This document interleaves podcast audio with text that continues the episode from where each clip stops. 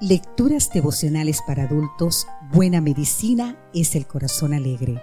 Cortesía del Departamento de Comunicaciones de la Iglesia Adventista de Gascue en la República Dominicana. En la voz de Sarat Arias. Hoy, 9 de febrero, ¿debo enojarme?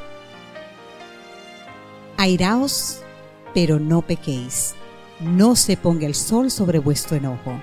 Efesios 4:26. Airaos.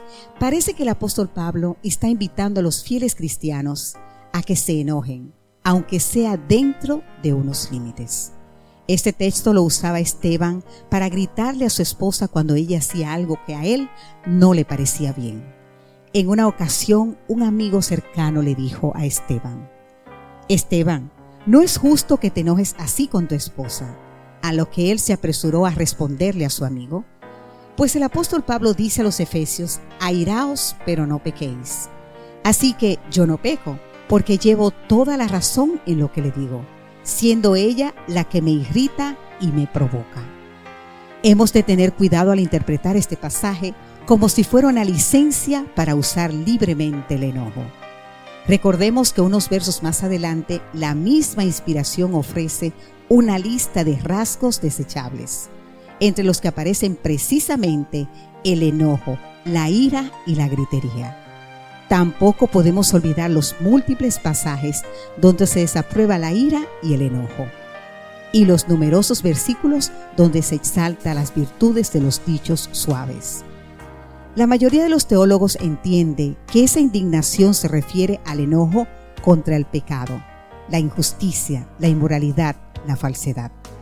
Pablo no recomienda que los creyentes usen la ira contra el cónyuge, el hijo, el vecino, el amigo o el hermano, sino contra el mal.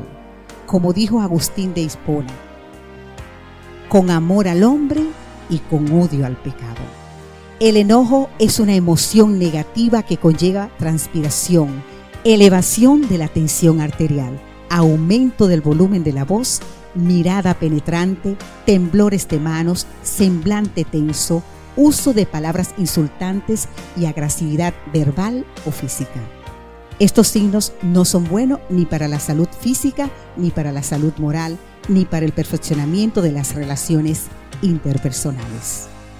Si tienes tendencia a arrojar el mal humor sobre otros, comienza hoy una reforma.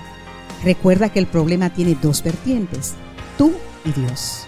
Un humor irritable, arraigado, necesita la intervención divina y has de ponerte en sus manos con fe y con la certeza de que para Dios todo es posible.